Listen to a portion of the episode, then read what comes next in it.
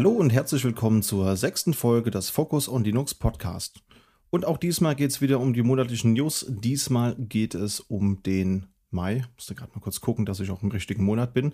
Das mache ich natürlich auch wieder nicht alleine. Und diesmal, wer hätte es gedacht, sind wieder mit dabei einmal der Jan Walter. Moin, moin. Und einmal der Felix Kerker. Moin, moin.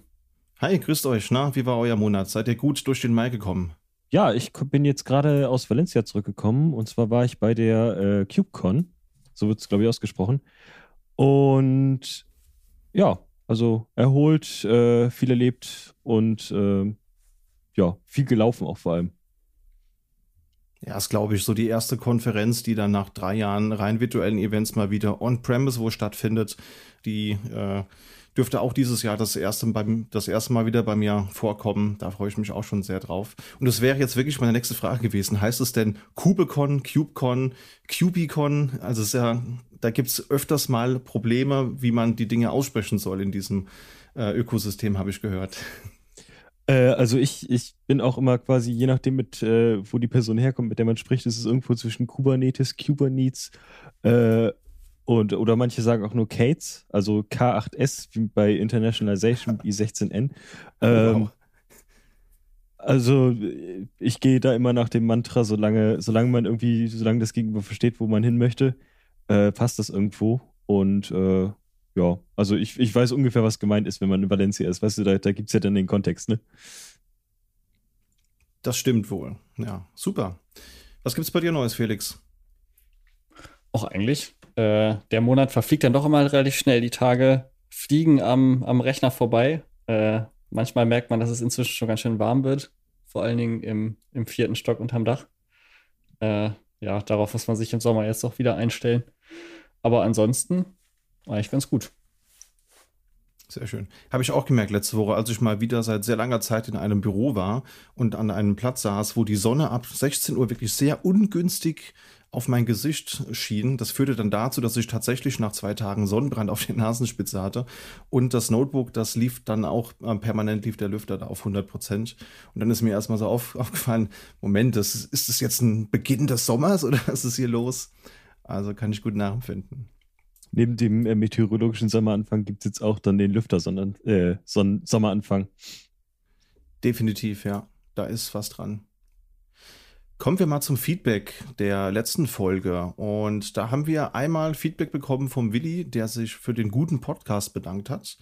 Vielen lieben Dank für das Feedback. Da freuen wir uns natürlich sehr drüber, dass der Podcast gut ankommt. Und Willi hat auch gleich ein paar Ideen für äh, Folgen, die man mal thematisieren könnte. Und einige davon haben wir sogar tatsächlich schon auf der Liste gehabt. Zum einen spricht er nämlich gerne äh, davon, dass er mal über das Thema Monitoring von Linux-Servern sprechen möchte und nennt da auch als Beispiele Isinga oder, oder CheckMK. Das sind irgendwie so Tools, die wir auf jeden Fall mal beleuchten sollten. Das hatten wir auf der Liste auch schon stehen. Da müssen wir, glaube ich, echt mal eine Sonderfolge zu machen. Und dann kam noch die Frage nach Backup-Software. Das hatten wir ja hier und da so ein bisschen schon mal angedeutet. Also wir hatten ja auch mal diesen einen äh, Tooltip von Timeshift. Und da sollten wir vielleicht auch mal eine Folge drüber machen. Und dann hat er noch angemerkt, so Firewalls oder Thema Threat Detection wäre ja auch mal ganz, ganz spannend. Müssen wir mal gucken, ob das vielleicht in dem anderen äh, Focus und DevOps Podcast mehr passen würde. Aber nehmen wir auf jeden Fall mal auf und sagen da schon mal vielen Dank für die Ideen. Habt ihr irgendein Monitoring-Tool, das euch so spontan einfällt, wo ihr sagt, ja, super, das, äh, da würde ich sofort mit einsteigen, da habe ich Ideen? Mm, also ich, ich bin normalerweise eher im, Bereich der, der, der rumliegenden Infra unterwegs, also mit Grafana und Time Series DB dann äh, die Daten irgendwo einzusammeln. Ähm, das Monitoring selber äh, liegt selten in meiner Hand. Ich glaube oft äh, Sachen, die mal auch, ich habe auch nicht primär Focus Monitoring, Sachen, mit denen ich mal Berührung hatte, als sie gebastelt wurden, waren eben so ein typischer ja, Prometheus, Grafana, Logstash Stack, wo halt dann Sachen eingesammelt werden über alles Mögliche. Äh, das ist dann so ein bisschen selbst ja, zusammengesteckt an der Stelle. Ansonsten habe ich mich in letzter Zeit öfter über Zabbix geärgert, deswegen weiß ich nicht, ob ich da eine Empfehlung abgeben kann, aber ja, an sich scheint auch ein Ding zu sein. Auf jeden Fall. Also das Schöne finde ich ja, es gibt sowohl das klassische Infrastrukturmonitoring noch, so Zappix, Isinga, CheckMK und eben aber auch das äh, eher applikationsorientierte Monitoring, sowas, was man in eine, in eine Prometheus irgendwie mit rein, reinpackt. Das ist ja auch nicht ohne Grund das Tool, das man im Container-Kontext benutzt. Ich sehe schon, da gibt es viel Potenzial, da sollte, sollten wir uns auf jeden Fall mal Gedanken machen über eine Sonderfolge. Dann gab es noch Feedback vom Vincent zum Thema Asahi Linux. Ich hoffe, ich habe es jetzt richtig ausgesprochen. Wir haben ja drüber gefachsimpelt, wie man das jetzt wohl aussprechen sollte, könnte. Und äh, Vincent beschäftigt sich in seiner Freizeit mit der japanischen Sprache und hat gesagt, das steht zum einen für Morgensonne und wird wohl hoch, hoch, tief ähm, ausgesprochen, also Asahi. Und wir haben sogar ein YouTube-Video gefunden, wo Hector Martin, was ja einer der großen Köpfe hinter dem Projekt ist, im ersten Community Call auch mal drauf eingeht, wie es denn ausgesprochen wird. Hören wir mal kurz rein. The name for the overall project community and uh, eventually Linux distro for Linux on the M1 will be Asahi Linux. Okay, also habe ich es gerade so richtig ausge ausgesprochen, würde ich sagen. Und ja, Japanisch für Morgensonne, eigentlich ein sehr, sehr schöner Ausdruck für so ein Linux-Projekt muss ich mich auch im Nachhinein dann für meine Falschaussprache entschuldigen, aber da habe ich, äh, daran hatte ich jetzt wirklich nicht gedacht. Damit habe ich einfach kaum Berührung im sprachlichen Kontext. Aber ich werde es mir merken. Das ist eigentlich ein guter Hinweis. Ich habe durch Zufall auch rausgefunden, also ich weiß nicht, ob das was mit der Benennung zu tun hat, aber so heißt zufälligerweise auch ein japanisches Bier. Ja, ah ja, sehr gut. Da könnte eventuell ein kausaler Zusammenhang bestehen. So ein und jetzt, und jetzt habe ich ein Bild im Kopf, wie jemand äh, die Morgensonne genießt mit dem kühlen Bier und währenddessen so ein, so ein bisschen Kernel-Code in so ein M1 Mac rein, reinhackt. Ich finde, das ist, ist ein gutes Marketingbild, das sollte man mal versuchen, äh, marketingtechnisch aufzugreifen für so ein Flyer oder so. so viel zum Feedback. Kommen wir mal zu den News des Monats.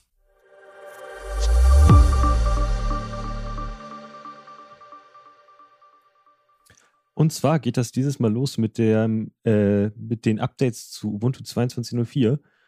Und zwar gab es kurz vor der Veröffentlichkeit, äh, kurz vor der Ver Veröffentlichung wurde der Wayland Default für Nvidia wieder zurückgenommen, weil es doch noch nicht so gut geklappt hat. Und ähm, man kann es dann manuell beim Login aktivieren. Ich meine, das war unten, äh, unten in der Ecke gibt es äh, so ein kleines äh, Zahnrad und da kann man draufdrücken und dann kann man das auswählen.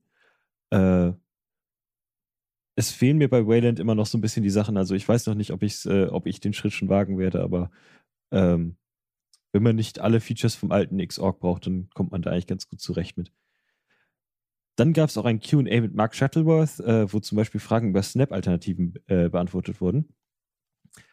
Äh, Flatpaks funktionieren nicht, weil sie nicht so sicher sind und nicht so, sich nicht so gut integrieren wie Snaps. Das ist natürlich Kategorie äh, selbstgemachtes Leid. Ähm, also das liegt natürlich irgendwo auch äh, in den Händen der Menschen bei Canonical. Ähm, er schätzt äh, Diversität, aber glaubt, dass die Bündelung der Entwicklerinnen auf Snap eine bessere Lösung bietet. Das kann man natürlich verstehen, wenn man äh, über jetzt, ich weiß gar nicht, wahrscheinlich fast 20 Jahre äh, für immer drei, vier Versionen äh, alle möglichen Pakete maintained hat. Ähm, ja, also das, äh, das sehe ich definitiv irgendwo als guten Punkt. Ähm, dass auch irgendwo, äh, gerade beim Deployment, wenn man ganz viele verschiedene Maschinen hat, äh, zwischen Ubuntu 18.04 und 22.04, dann ist natürlich das Snap deutlich einfacher zu verteilen, auch mit Updates und Sicherheitslücken, als dass man dann für jede LTS-Version noch eine Version bereithält. Und die Startzeiten scheinen ein wichtiges Thema zu sein. Das hat er akzeptiert. Ähm, ich glaube, jetzt ab 22.04 ist Firefox auch Default als Snap da und dauert es halt eine Minute beim ersten Start und das ist äh, schwer, schwer nachzuvollziehen, irgendwie für neue Anwender, glaube ich, ähm, dass man dann eine Minute warten muss, bis das Browserfenster erscheint, auch wenn es von der SSD startet. Ähm, das kann eigentlich nicht angehen und ich finde es gut, dass sie da jetzt äh, auch hinterher sind. Ja, ist auf jeden Fall wichtig. Also ich höre ja auch andere Linux-Podcasts, äh, wo es um das Thema geht und da war die, die Kritik, so will ich es mal nennen, äh, weitaus weniger politisch korrekt, wie das bei uns der Fall ist. also da gab es wirklich großen Unmut und äh, so Statements wie ja, Startzeiten scheinen wichtig zu, zu sein, das klingt schon wirklich sehr runterspielend. Also ich hoffe, dass sich da echt mal was tut. Also es gibt ja durchaus Use Cases, wo das alles so, so schick ist, aber ein Webbrowser, der eine Minute braucht, ist ein No-Go. Ja, ansonsten gibt es auch aus der Pop-OS-Szene News, denn 22.04 ist jetzt doch schon überraschend einige Tage nach Ubuntu 22.04 veröffentlicht worden. Da hatte ich beim letzten Mal erst gesagt, naja, das wird noch ein paar Wochen dauern. Das war auch ursprünglich so das Statement, dass sie sagten, naja, so Mai, Juni vielleicht, aber das war dann tatsächlich doch relativ schnell draußen. Und was es da an News gibt, hatten wir ja auch im Vorfeld schon ein bisschen angedeutet, aber wir können es mal kurz zusammenfassen. GNOME 42 ist eben äh, der Standard-Desktop, aber einige Lib-Adwaiter-Anpassungen fehlen eben noch. Und was ich ganz interessant finde, im Sommer soll auch eine Alpha des eigenen Cosmic Desktops erscheinen. Also System 76 plant ja einen eigenen Desktop auf Rust-Basis, äh, der eben Cosmic Desktop heißen soll. Und da soll eine Alpha jetzt im Sommer rauskommen. Äh, ist, ist also noch Zukunftsmusik, dürfte dann aber vielleicht auch nachträglich für PopOS 2204 installierbar sein. Es gibt Pipewire statt Pulse Audio. Wir haben einen 5.16er Kernel. In Ubuntu ist der 5.15er enthalten. Und ich habe jetzt aber auch einige Tage später schon den 5.17er Kernel äh, per Update bekommen. Also ich habe noch so ja, ein, zwei Wochen gewartet, habe es dann direkt auf mein Arbeitsgerät geschmissen und äh, muss sagen, das läuft bei mir jetzt als Daily Driver bis auf ein, zwei Kleinigkeiten auch sehr gut. Der GNOME 42 Desktop, der hat natürlich das Look und Feel von Cosmic, also so wie der Cosmic Desktop aussehen soll. Das heißt, man hat nach wie vor so, ein, so die Option, Tiling zu benutzen. Der App Launcher ist nicht mehr im Vollbild. Man hat so einen durchsuchbaren Quick Launcher. Die Workspaces werden jetzt vertikal statt horizontal angeordnet. Und, und das finde ich eine ganz nette Sache, Updates können jetzt automatisch installiert werden und die Benachrichtigungen, die kommen halt nur noch einmal in der Woche. Das hat mich echt so ein bisschen genervt, dass so jeden zweiten Tag kam dann halt so ein Icon, ja, hier, es gibt neue Updates und dann war das halt irgendeine Flatpak-Version, die halt irgendwie aktualisiert wurde. Und äh, ja, so wichtig war mir das nicht, dass ich da jeden Tag die neueste Version haben musste. Anderes Highlight ist der ähm, eigener Store, den sie da haben, der unterstützt ja die ganze Zeit schon Debian und Flatpak-Pakete. Und relativ neu ist jetzt auch die Unterstützung für Nix-Pakete. Also an der Stelle kann man echt mal sagen, System 76, danke für nix. an der Stelle vielleicht so, habt ihr schon mal mit Nix gearbeitet oder seid ihr so wie ich originale Nix-Könner? In dem Fall bin ich ein richtiger Nixkönner. Aber ich habe. Und wie war deine, äh, oder beziehungsweise, nee, du hast ja gesagt, du hast es noch nicht genutzt. Jan, hast du das schon mal probiert? Äh, nee, ich habe auch gar nicht so richtig die Ahnung. Also, ich habe irgendwie mal gehört, dass es so ähnlich ist wie das Arch User Repository Ding. Ähm, aber so viel mehr weiß ich dazu gar nicht. Okay. Das können wir ja bald ändern, denn wir planen zu dem Thema Nix und NixOS eine Sonderfolge. Ihr habt, ihr habt ja vielleicht schon mitbekommen, dass ihr, die letzte Folge war ja auch außerhalb der Reihe mal eine Sonderfolge und das planen wir jetzt auch in Zukunft beizubehalten. Da gibt es dann auch was für Nix und NixOS und ich kann schon mal spoilern, es gibt sehr viel Wortwitze, die man mit dem Wort Nix generieren kann. Äh, von daher macht euch schon auf was gefasst. Dürfte aber auch thematisch hoffentlich ganz interessant werden. Und vielleicht sind wir dann wirklich originale Nix-Könner, wenn wir uns damit mal näher beschäftigen. Ja, Nix ist prinzipiell seit ähm, Ubuntu oder PopOS 21.10 Bestandteil von ähm, der Softwareauswahl. Ja, und jetzt ist es halt eben dann auch in die LTS gewandert. Und für Remote-Sitzungen ist jetzt eben RDP der Standard. Also es gibt ja eine freie Implementation des RDP-Protokolls. Und ja, wir haben auch mal den Release-Blogpost von System 76 verlinkt. Da könnt ihr nochmal nachgucken, was es so Neues gibt. Die Details haben wir schon zusammengefasst. Und Foronix, die sich ja immer sehr mit Benchmarking und mit Hardware beschäftigen, die haben auch schon äh, mal einen Benchmark gefahren von PopOS 2110 versus PopOS äh, 2204. Und dann hat man festgestellt, dass halt eben aufgrund des neueren Kernels eben die ja, Compute- und ähm, ja, Grafikberechnungen da leicht schneller geworden sind was eben durch die neueren Treiber zum Beispiel kommt. Eigene Erfahrung dazu kann ich sagen, ähm, ich benutze das wie gesagt als Daily Driver, habe festgestellt, Vagrant 2219, was vorinstalliert ist, das ist leider kaputt. Das funktioniert nicht, da muss man tatsächlich einen Downgrade auf 2218 machen. Kann man ja aber auch mit, ähm, mit Version Pinning relativ schnell dann sicherstellen, dass man nicht versehentlich wieder upgradet. Und die VirtualBox-Version, die installiert ist oder die im Repo liegt, die hat offiziell noch kein Ubuntu 22.04 Support. Das merkt man dann, wenn man mit virtuellen Netzen, mit, mit Vagrant irgendwie rumbastelt.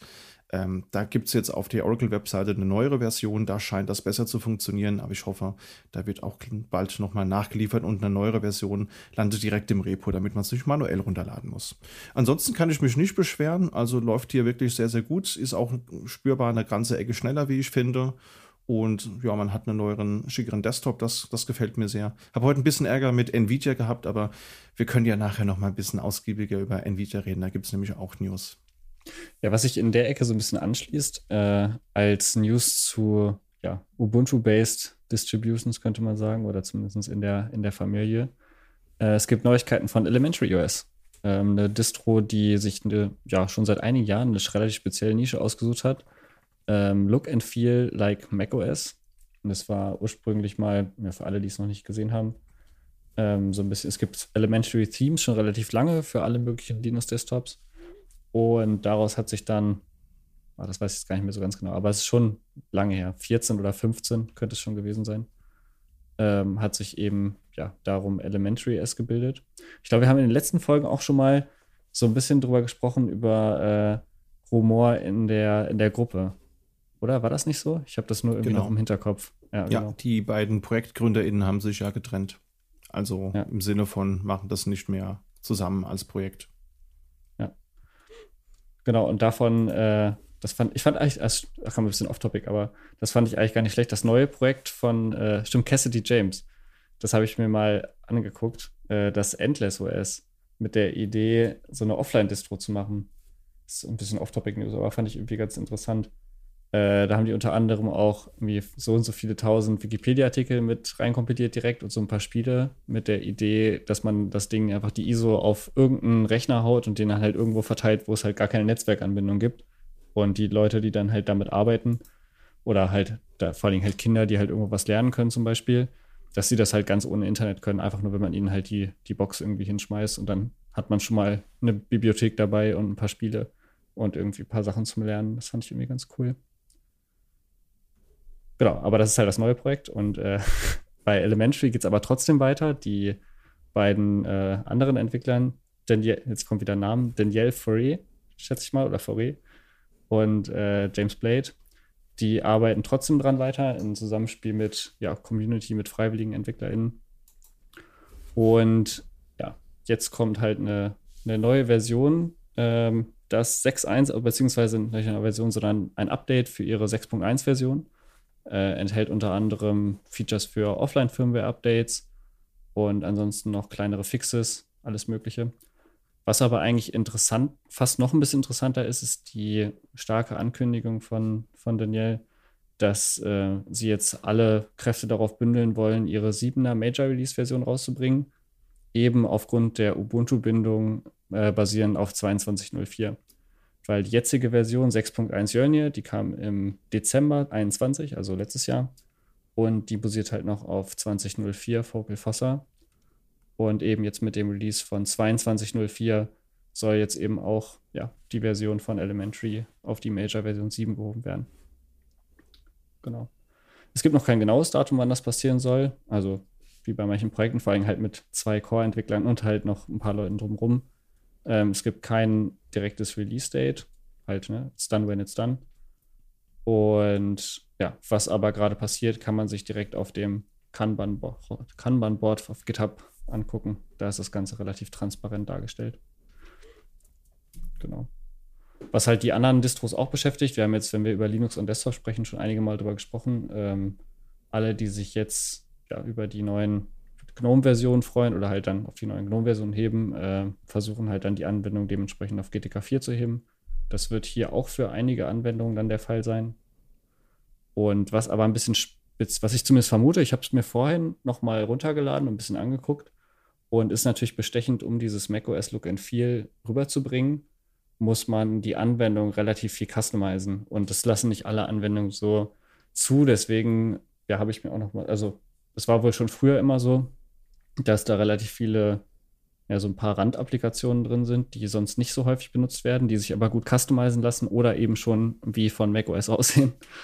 Und das wird wahrscheinlich auch bei der Portierung jetzt auf GTK 4 noch ein bisschen dauern, wenn man halt seine Anwendung jeweils umschreiben muss oder halt auf Anwendungen setzt, die nicht so eine breite Entwicklerbase haben, die das halt schnell pushen können. das sind solche, solche Sachen.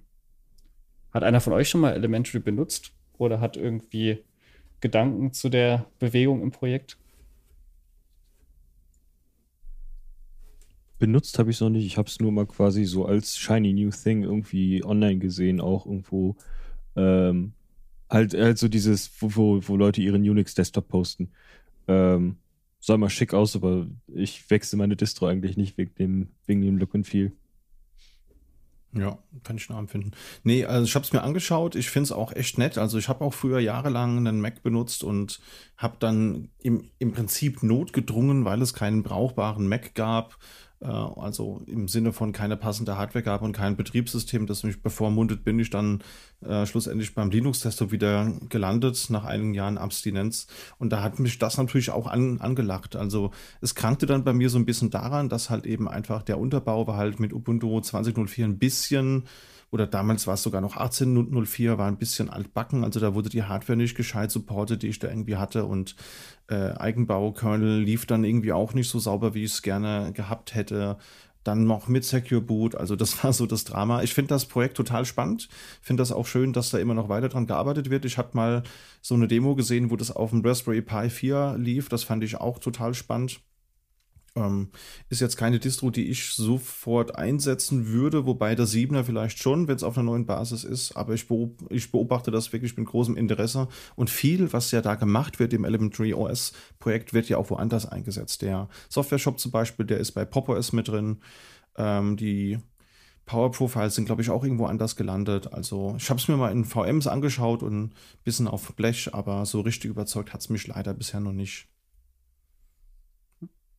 Ich glaube, bei vielen Sachen, das habe ich mir auch gedacht, mit, mit den Spezial, also mit den kleinen Spezialapplikationen, die eben dazugehören, äh, müsste man einfach vielleicht mal eine längere Zeit damit arbeiten. Ich glaube, nur vom Angucken kann man das immer so ein bisschen schlecht bewerten, aber das gilt, glaube ich, für viele Distros.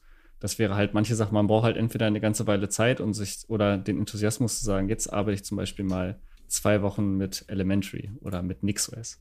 So ein richtiger, also so als richtiger Distro-Hopper, damit man dann quasi das äh, Gefühl dafür haben kann. Aber bisher ähm, ja, ist es bei mir auch immer bei Gucken geblieben und im Zweifelsfall bin ich auch ganz zufrieden mit der Display. Ja. Das Ding ist halt auch, ähm, die, die Tools, die sie da selbst bauen, die sind, die sind simpel, die sind funktional, die sind minimalistisch und das, da fehlt es mir halt an, an manchen Ecken. Also da hast du halt wirklich ein Tool, das wirklich nur das tut, was es soll, nicht mehr und nicht weniger. Und dann, ähm, ja, dann, dann gibt es vielleicht das eine Feature, das du total vermisst. Also ich glaube, da gab es auch einen Mail-Clients, der ganz gut funktionierte, aber du konntest irgendwie die Formatierung, ob jetzt Text-only oder HTML, konntest du, glaube ich, nicht ändern oder konntest nicht mehrere Konten hinterlegen. Und dann dachte ich so, ja, schön, es funktioniert, aber ich hätte halt gern mehrere Signaturen für meine unterschiedlichen Konten und das ging irgendwie nicht. Und dann bin ich da halt wieder beim anderen Tool gelandet. Also wie eben im macOS-Ökosystem auch, du musst es schon so benutzen, wie es gedacht ist, dann ist das schick, aber wenn du davon abweicht, dann ja, ja, ansonsten hätten wir noch einen Punkt News, äh, wenn wir schon bei Distros sind, von der Heimat-Distro könnte man sagen. Äh, neue Version Fedora, Fedora 36. Ähm, hat ein paar Verschiebungen gegeben in der Entwicklung, aber gut, kann immer, immer mal passieren. Ist jetzt am 10.05. rausgekommen. Ähm, dazu haben wir in den Shownotes einen Artikel verlinkt mit allen Sachen vom Fedora-Magazin. Und da ist vor allen Dingen ein Hinweis drauf, den ich mir dann auch äh, quasi mit aufgeschrieben habe, deswegen wollte ich nochmal weitergeben. Äh, Users should first update and then upgrade their systems. äh, direkt damit, dass es, äh, es, wurden wohl ein paar, paar Patches zusammengefasst und wenn man die halt auf einen vorher ungepatcht, also nicht ganz aktuelles System draufschmeißt, dann kann das wohl mal ein bisschen knirschen. Da gab es den expliziten Hinweis, erst Pakete updaten und dann System-Upgrade versuchen. Ähm, ansonsten, ich glaube, wir haben in der, der Beta-Ankündigung schon relativ ausführlich mal drüber gesprochen, in einer letzten Folgen, ähm, was da halt Neues drin ist. GNOME 42, GTK 4 Anwendung, ähm, auch das hatten wir, glaube ich, letztes Mal für die neue Version von Pop. Es kommt, es wiederholt sich zum Teil immer, wenn halt dieses, dieser ganze Komplex GNOME 42 GTK 4 halt kommt. Ähm, es gibt neue Standard-Applikationen. Fedora 36 kommt auch schon mit dem neuen GNOME Text Editor. Äh, Gedit ist aber trotzdem noch drin, aber eben das sind halt alles Sachen, damit das wieder wie aus einem Guss so ein bisschen aussieht. Was neu ist, ähm, es gibt jetzt auch Wayland per Default, auch für Systeme, die schon NVIDIA-Treiber einsetzen. Was ich persönlich ganz interessant fand, da muss ich mal ein bisschen gucken. Ähm, es gibt neue Versionen für ein paar von unseren Arbeitstools. Und zwar ist enthalten Ansible 5. Finde ich irgendwie ganz spannend. Muss ich mir nochmal ganz genau angucken, ähm, was da alles drin ist. Was ich schon mal gesehen habe beim Drüberschauen ist, dass es da wohl Collections als Packages gibt. Das ist für mich irgendwie ganz, ganz interessant, dass es halt die Kern-Collections, die halt die wichtigsten sind, wohl auch als, äh, als Packages dazu gibt, neben Ansible Core über den Package Manager. Das ist irgendwie ganz, ganz spannender Ansatz eigentlich. Ist ja wie bei den System Roles so ein bisschen. Ja. Auf jeden Fall für, also, wenn man sich mit Infrastructure as Code beschäftigt, dann halt persönlich eine interessante Sache. Ansonsten auch, äh, es gibt eine neue Version von Podman. Das ist dann auch, fällt hier so ein bisschen unter Randnotiz. Äh, ich hatte auch gar nicht die ganze Zeit mich relativ sehr tief einzulesen, was da alles passiert. Aber es soll wohl ein großes Ding sein. Also in den Ankündigungen von Podman 4 stehen auch einige Rewrites, unter anderem es gibt einen neuen Netzwerk-Stack. Ähm, der alte ist aber weiterhin rückwärtskompatibel verfügbar. Also da würde es sich lohnen, glaube ich, nochmal persönlich tiefer reinzugucken. Ähm, aber jetzt, das halt Fedora treibt die, die Versionen voran, das merkt man auch bei ein paar anderen Stellen. Das ist ja, ist ja oft so. Das führt dann manchmal deswegen auch immer der, die Verzögerung vom, vom Upgrade bei, bei mir persönlich. Äh, das brickt auch manchmal die Dependencies zu anderen Sachen. Äh, Christian hat ja eben schon ein Beispiel genannt. Vagrant ist ein super Kandidat dafür, äh, aufgrund von irgendwelchen Ruby-Versionen und Co. Ähm, wenn man halt vorantreibt und halt immer latest, greatest, was sie sich auch auf die Fahne geschrieben haben, äh, dann ja, hat man eben solche Sachen manchmal. Ansonsten kleinere Sachen. Es gibt für alle Leute, die Cockpit benutzen, es gibt jetzt wohl Cockpit-Module für NFS und Samba ähm, genau, Cockpit ist auch, es gibt wohl, also anscheinend ist da auch einiges, es gibt Neuentwicklungen in dem Bereich. Aber ich persönlich, das wäre vielleicht auch wieder eine Frage in die Runde. Nutzt jemand Cockpit? Also ich habe da, was ist das denn? Also vielleicht. Äh das ist so eine System Management äh, Web UI für die Rail-Systeme. Das heißt, du kannst dann auf so einem Webserver halt irgendwie deine User managen, Pakete managen, alle möglichen Sachen machen. Kenne ich aber auch nur okay. aus den Schulungen. Also habe ich persönlich irgendwie nie so richtig benutzt. Also das stelle ich mir auch nicht so wahnsinnig praktisch vor, weil also man, der eine Schritt ist ja, dass man die, die Updates selber macht und sich per SSH auf die Maschine schaltet. Aber dann, dann, also der nächste Schritt wäre für mich, dass man das dann einfach skriptet über die Maschine und nicht, dass man eine Web-UI dazwischen schaltet. Aber äh, gut, ich habe das jetzt auch gerade erst vor zwei Minuten kennengelernt, von daher möchte ich mir jetzt eigentlich auch kein großes Urteil erlauben direkt verstanden, Problem erkannt und als ungültig. Äh, direkt nee, also, GitHub-Issue schon geschlossen. genau. Won't fix. Nee, ähm, also ich bin auch eher so Team Ansible und Red Hat Satellite oder Uyuni oder was auch immer, statt eine lokale WebGUI zu haben. Aber ich finde das trotzdem eine nützliche Sache. Also ich habe das vor, vor allen Dingen bei einigen Kundinnen schon irgendwie gesehen. Ähm, nicht jeder hat ein System Management Tool und wenn du als, als Admin deine 10, 15 Server hast und du hast halt keinen Bock, immer manuell dich einzuloggen und dir die Befehle da reinzuzimmern, dann kann es auch ein valides Argument sein, dafür eine WebGUI zu benutzen. Und ich finde, die sieht ganz ansprechend aus. Die benutzt dasselbe Framework wie eben auch der Red Hat Satellite oder wie der Ansible Tower. Und generell, die sehen ja alle gleich aus, die Red Hat Tools. Und das ist schon eine nette Sache. Also ich muss ganz ehrlich sagen, lieber sind mir die Leute, die Cockpit benutzen, als die, die im Jahr 2022 immer noch Webmin benutzen. Und ja, das gibt es wirklich. Es gibt Leute, die setzen das noch ein. Ich glaube, der Entwickler hatte selbst vor fünf Jahren mal geschrieben, ey, das Ding wird nicht mehr gewartet. Bitte, bitte benutze es nicht, so nach dem Motto. Und anscheinend haben sich da jetzt andere Maintainer gefunden und das Ding lebt immer noch. Und da läuft es mir immer eiskalt den Rücken runter, wenn ich sowas sehe. Deswegen bitte lieber Cockpit benutzen. Moderneres Framework und modular wird da viel, viel gemacht. Ich finde, das ist eine runde Sache. Also ähm, gerade das ganze Container- und VM-Management-Gedöns und auf RHEL-Systemen so Subscription aktivieren und so, das funktioniert echt ziemlich gut und ja, warum nicht? Also andere Tools werden zugunsten Cockpit eingestellt, by the way. Also der Wirtmanager, den man ja auf RHEL ähnlichen Systemen hat für VMs, der ist abgekündigt und da soll man jetzt Cockpit für nehmen. Ich glaube, in RHEL 9 ist der sogar draußen. Also, long story short, ich finde es cool. Ich, ich persönlich brauche es nicht so häufig, aber sehe das öfters mal bei Kundinnen und finde es da echt eine ganz, ganz feine Sache. Ich finde dabei äh, auch in, nicht ein, also wir haben es ja nicht gebasht, aber in iCritic, das kann man, ist oft, oft so. Es gibt, glaube ich, für alle möglichen Tools, das ist ja auch bei, bei vielen verschiedenen, wenn wir so kleine Distros mal angucken oder solche Sachen. Alles hat eigentlich, also viele Sachen haben ihre Berechtigung. Also die Leute, die das sich entwickelt haben, es gibt ja auch immer die, die Kernannahme, dass wenn sich jemand hinsetzt und halt Stunden am Rechner sitzt, wird er das wahrscheinlich nicht ganz ohne Grund machen, sich dabei was gedacht haben.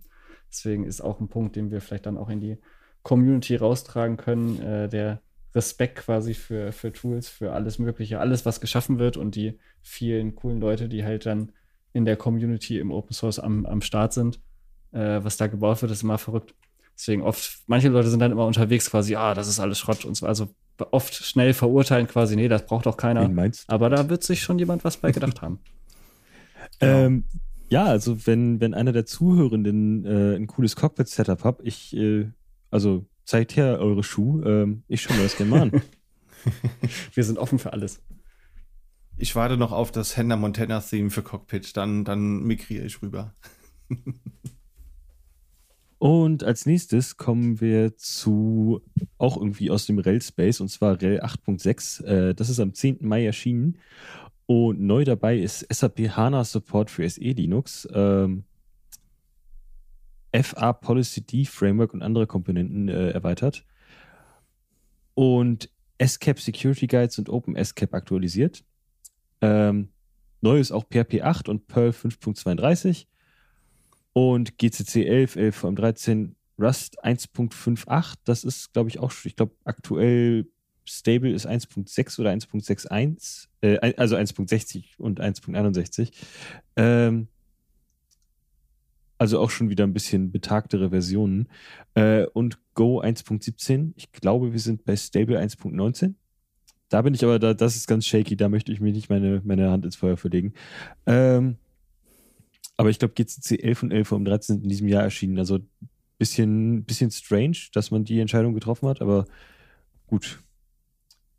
Ähm, dann ist auch jetzt der EBPP, eBPF Packet Filter dabei. Ähm, da haben wir ja in der, ich glaube, war das die letzte oder die vorletzte Episode, da haben wir einen coolen Bug gehabt in diesen äh, Paketfiltern. Und ähm, die erlauben es quasi mit diesem Extended Berkeley Packet Filter, kann man dann eine, das ist eine virtuelle Maschine im Kernel und die kann man dann programmieren für Firewall-Regeln oder man kann bestimmten Prozessen bestimmte äh, Syscalls verbieten. Ähm, total coole Technologie, ist halt, ähm, ist halt eine relativ große Angriffsfläche, also da muss man äh, irgendwo den Kosten-Nutzen abwägen. Aber es hat es jetzt nachher geschafft, von daher scheint es ja einigermaßen stabil zu sein. Neu dabei ist auch ein Fencing Agent für OpenShift ähm, und Ansible-Module für FreeIPA äh, und Identity Management. Ähm, die wurden aktualisiert. Und Ansible Syst System Roles für zum Beispiel die Firewall Cockpit, wieder da, HA-Cluster, ähm, voll unterstützt, bis auf SPD. Da bin ich ja sehr, sehr angetan von, als ich das gesehen habe, dass diese HA-Cluster-Rolle drin ist, weil mit der haben wir uns neulich beim Kunden mal echt einige Stunden um die Ohren gehauen. Also HA-Cluster ist damit ist jetzt gemeint so ein Chorusing Pacemaker, also halt so mehrere Knoten, die halt in einem Netzwerksegment stehen, die da äh, Heartbeat-Messages sich austauschen und eben eine Applikation hochverfügbar mit, äh, da zur Verfügung stellen. Da brauchst du natürlich auch gerne mal so dieses SBD-Device und das Feature, das vermissen wir. Und deswegen haben wir uns mal hingehockt und haben das mal als Feature eingereicht. Das ist jetzt auch schon übernommen worden in die Rolle. Und ähm, das wäre doch mal interessant zu sehen, ob das in einer weiteren RHEL 8-Version vielleicht irgendwie drin ist. Also wenn einer von den Zuhörenden oder eine von den Zuhörenden sich auch mit dem Thema beschäftigt, wir haben mal den äh, Feature Branch von unserem Fork haben wir mal verlinkt. Könnt ihr ja gerne mal, mal reinschauen und auch äh, euch eben mal die aktuelle Version der Rolle in der Master Branch anschauen fänden wir total interessant, ob das für euch funktioniert oder ob das vielleicht irgendwas ist, wo ihr sagt, das könntet ihr auch gebrauchen. Vielleicht kann man Red Hat dazu überzeugen, dass das vielleicht auch mal dann voll unterstützt wird und nicht nur so als, ja, gibt's halt, aber wird nicht unter, unterstützt abgetan wird. Und als letztes ist auch noch äh, Cloud Init kann jetzt mit den VMware Guest Infos umgehen. Ähm, das ging ja schon über diese V-App-Optionen früher und äh, dann kann man jetzt halt auch über dieses, äh, über die Guest, äh, über die, diese VM-Erweiterung, damit er mit dem Verweiser Informationen austauschen kann, äh, das geht jetzt auch. Sehr schön. Da habe ich auch einige graue Haare dran verloren. das funktioniert prinzipiell schon, aber du musst halt super viel an irgendwelchen Cloud-Init-Config-Files rumdrehen, damit dann wirklich auch, wenn du jetzt dein, dein RHEL 8 deployed hast, das System beim Deployment, das kannst du ja auch mit dem, mit dem Red Hat Satellite machen beispielsweise, dass es da die richtige IP bekommt und so weiter, dass das funktioniert, den richtigen Hostname zugewiesen bekommt. Da muss man immer sehr viel selbst im Golden Image rumfummeln. Das war auch nur so semi-gut dokumentiert. Also da muss man dann auch mit dem Support ran und irgendwelchen äh, ja, Notes von irgendwelchen Bugzilla-Tickets, da hat man dann Hinweise drauf gefunden. Schön, dass das jetzt auch out of the box funktioniert. Da freue ich mich auf jeden Fall drüber. Und wenn natürlich RHEL 8.6 draußen ist, dann wisst ihr natürlich, dann kann Alma Linux 8.6 und Rocky Linux 8.6 nicht sehr weit sein. Die haben relativ schnell geliefert. Alma Linux hat einen Tag später einmal Linux 8.6 veröffentlicht. Das hat den Codename Sky Tiger. Das gibt es natürlich auch für den x86-64, für ARM und für PowerPC. Änderungen natürlich analog zu RHEL 8.6. Da haben wir euch aber auch mal die Release Notes verlinkt. Könnt ihr nochmal nachgucken, aber das ist ja im Prinzip genau das Gleiche. Müssen wir also nicht nochmal wiederholen. Was ich interessant finde, ist, dass Alma Linux für WSL in Arbeit ist. Also die WSL, das Windows Subsystem for Linux, gibt es jetzt ja auch schon in der zweiten Version. Und ich glaube, aktuell sind so Dinge drin wie Ubuntu, Debian, Fedora, ich glaube, Kali Linux und Arch Linux ist, glaube ich, auch mit drin. Und ja, da jetzt ein Alma drin zu haben oder drin haben zu wissen, ist natürlich auch eine nette Sache. Deswegen bin ich mal gespannt, wie sich das entwickelt. Rocky Linux 8.6, das ist sechs Tage nach RHEL 8.6 erschienen, also hat ein bisschen länger gebraucht, aber trotzdem kein schlechtes Ergebnis, ja, knapp eine Woche später. Auch hier wieder die gleichen Architekturen. Intel, ARM und PowerPC, Änderung ebenfalls analog. Release Notes haben wir auch in den Show Notes verlinkt. Bei Rocky Linux gibt es aber nochmal eine andere News, die ich ganz interessant finde. Und zwar erhält Rocky Linux 26 Millionen US-Dollar Finanzierung. Das ist ganz spannend, weil das wusste ich nicht, dass das überhaupt in Arbeit war. Also das war für mich eine relativ überraschende News. Da ist es so, Gregory Kurtzer, also der Gründer von dem ursprünglichen CentOS-Projekt und dem jetzigen Rocky Linux-Projekt, der betreibt ja eine eigene Support- und Partnerfirma, kann man sagen, die CIQ. Und die Aufgabe von CIQ ist es eben, Rocky Linux zu unterstützen. Das heißt, die supporten, also die bieten Support an, den man halt eben als Kunde haben kann und hat eine Partnerschaft mit Rocky Linux und da wird dann halt eben auch so ein bisschen die Zukunft des Projekts mit abgebildet. Und Google ist jetzt eben eine Partnerschaft mit CIQ eingegangen. Das heißt, man hat dann auch auf GCE und den äh, ganzen ähm, anderen Portalen hat man jetzt auch eben, sieht, dass da Rocky Linux mit dabei ist. Man kann sich einfach so ein Rocky Linux Image eben deployen über GCE. Und Cursor hat auch nochmal angedeutet, dass das Projekt eben stark wächst. Und zwar ist es so, dass es so rund 250.000 Downloads im Monat gibt. Also damit sind die Miro-Server gemeint, wo man sich die ISOs runterladen kann.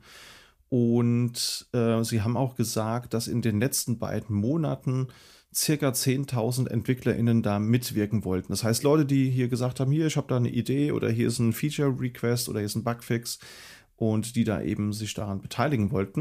Und das ist, finde ich, eine sehr, sehr schöne Sache. Und in dem Kontext sagt er eben auch, dass in, aktuell in Arbeit ist, ein neues Bildsystem mit dem Namen Peridot oder Peridot zu entwickeln und gucken, ob wir es richtig ausgesprochen haben. Und also da will man vermutlich einfach ein neues Bildsystem haben, was ein bisschen besser skaliert, nehme ich jetzt mal an. Da gibt es noch nicht so viel Detailinfos zu, nur ein leeres GitLab-Repository, das sie da eben online haben. Und last but not least, und das finde ich ist auch ein Highlight, planen die eine Special Interest Group, also eine, eine SIG für neuere optionale Kernel, denn das ist ja immer so das Problem, dass natürlich die 13 Jahre oder 10 Jahre, wo eben so ein REL Downstream lebt, da nimmt man natürlich das, was der Hauptdistributor einem gibt. Und das ist natürlich ein etwas älterer Kernel, der ja auch möglichst lange gepflegt werden muss. Da wird zwar mal viel backported, aber es ist halt einfach kein 5.17er Kernel, sondern halt eben ein 4. noch was ist es, glaube ich, bei ähm, EL8. Ja, und auf, und auf jeden Fall gibt es da eine neue SIG für, die da eben optional neuere Pakete anbieten soll. Und das wird geleitet von eben Greg Core Hartman, den man ja auch aus dem Linux-Kernel-Projekt kennt. Also wirklich sehr prominente, namhafter Figur. Da bin ich mal sehr gespannt, wie gut das Ganze angeht. Aber ich glaube, das kann eigentlich nur gut werden, wenn, wenn Greg da mit dabei ist. Oder wie, wie seht ihr das? Was ist eure Erwartungshaltung? Also ich habe jetzt ähm, von Greg Crow Hartman habe ich eigentlich nur Gutes gehört. Von daher bin ich da ähm, relativ zuversichtlich, ja. Ich finde die, die Entwicklung auch mit den, äh, eben das wieder das übliche Spiel, Alma, Rocky, Rell und sowas. Also ich finde das einfach, es ist spannend, wie sich das entwickelt und wie sich dann was tut. Ich finde diesen Tanz der Distribution irgendwie ganz interessant mit den ganzen Leuten, die dabei sind. 10.000 entwickelnde Leute, okay, die halt, das wird schon relativ, also um auf so eine Zahl zu kommen, muss man wahrscheinlich schon relativ low ansetzen bei was zählt als äh, Teilnehmer, so hat mal irgendwie ein Issue aufgemacht oder sowas oder halt Typo aber ist gefixt. schon Typo gefixt. Aber ist schon, aber ist schon verrückt auf jeden Fall, ne? wie das auch koordiniert wird. Das ist schon, schon spannend. Dann, ja, du, der Einstieg, dann Partnerschaft mit, mit Google, das ist natürlich schon ein großes Ding. Ähm, da sah unsere Schätzung am Anfang zur Verteilung zum Teil auch anders aus. Also, was äh, Alma Rocky zum Teil am Anfang hattest du ja auch so ein bisschen, ja, Alma war deutlich schneller bei den Sachen. Und auch immer, wenn es immer ein bisschen, fast ein bisschen albern wirkt, das immer so zu beurteilen, so, ah, der und der und dann ist der schneller und irgendwie, wie entwickelt sich das? Aber ein bisschen spannend ist es schon, irgendwie. So, dann passend zu Rail 8.6 gibt es auch Rail 9.0. Äh, und zwar ist das das erste Release Ohoho. äh, auf Basis von CentOS Stream. Und das Ganze wurde auch am 10.05. angekündigt. Allerdings dann erst am, obwohl ich glaube, das andere wurde am 10.05. released. Ähm, am 10.05. wurde äh, Rail 9 angekündigt und dann am 18.05. Äh, released. Und das Ganze äh, gibt es zusammen mit dem Online-Image-Builder-Service für Rail 8 und 9. Und da kann man sich dann vorinstallierte Images zusammenklicken. Finde ich total genial. Also das habe ich, ähm, also das, äh, ich weiß nicht, ob, ob einige zuhören, die hier den Struggle kennen, äh, irgendwie an ein Rail-Image zu kommen und dann ist da irgendwo der Installer, muss man sich dann noch ewig durchklicken und dann ist da auf einmal doch ein Xorg mit dabei. Äh, Finde ich richtig super. Ähm, dann gibt es Integrity Me Measurement Architecture, digitale Signuren und, und Hashes, ähm, um OS-Anpassungen zu erkennen. Äh, neue System Roles für Ansible, äh, Postfix, HA-Cluster, Firewall, MSSQL. Ähm, ach, spannend. Äh, Micro, äh, MSSQL, äh, dass ich das mal im Zusammenhang mit Rail lese, ähm, ist mir auch neu. Oder gibt es das schon länger? Das gibt es, glaube ich, schon relativ lang. Also ha, relativ lang. Äh, das wurde vor Jahren schon mal angedeutet. Also irgendwie so als Tech-Preview. Ich glaube, mit, mit RHEL 8 kam das sogar irgendwie, dass Microsoft da äh, sich eben mit, mit Red Hat ausgetauscht hat. Und jetzt gibt es halt einfach auch eine Ansible-Rolle. Also führst halt eine Ansible-Rolle aus und schon hast du so einen Microsoft SQL Server Cluster oder Standalone Server. Das ist schon, ist schon echt verrückt. Ich habe es selbst noch nie benutzt, aber ich hätte auch gedacht vor ein paar Jahren, das wird nie passieren. Aber manchmal friert die Hölle dann eben doch zu. Also ich muss ja, ich muss ja ganz ehrlich gestehen, ähm, ich, ich vergesse gelegentlich, dass äh, Microsoft auch einen, äh, einen SQL-Server hat. Also das äh, äh, verschwindet regelmäßig aus meinem, aus meinem Bewusstsein und dann immer lese ich es und dann denke ich, ach ja, das gibt es ja auch noch. Ähm, gut, ja. Ähm, weiterhin auch kostenlos äh, im Developer-Programm erhältlich. Das heißt, man kann sich auch kostenlos äh, so eine RHEL 9 äh, ISO holen. Auch eine super Sache. Ähm, gerade wenn man mal eben irgendwo im Lab eine Maschine braucht äh, und nicht gerade irgendwie seinen, also irgendwo einen Red Hat-Account rumfliegen hat und auch ein paar NFR-Lizenzen oder was auch immer. Ähm, sehr praktisch.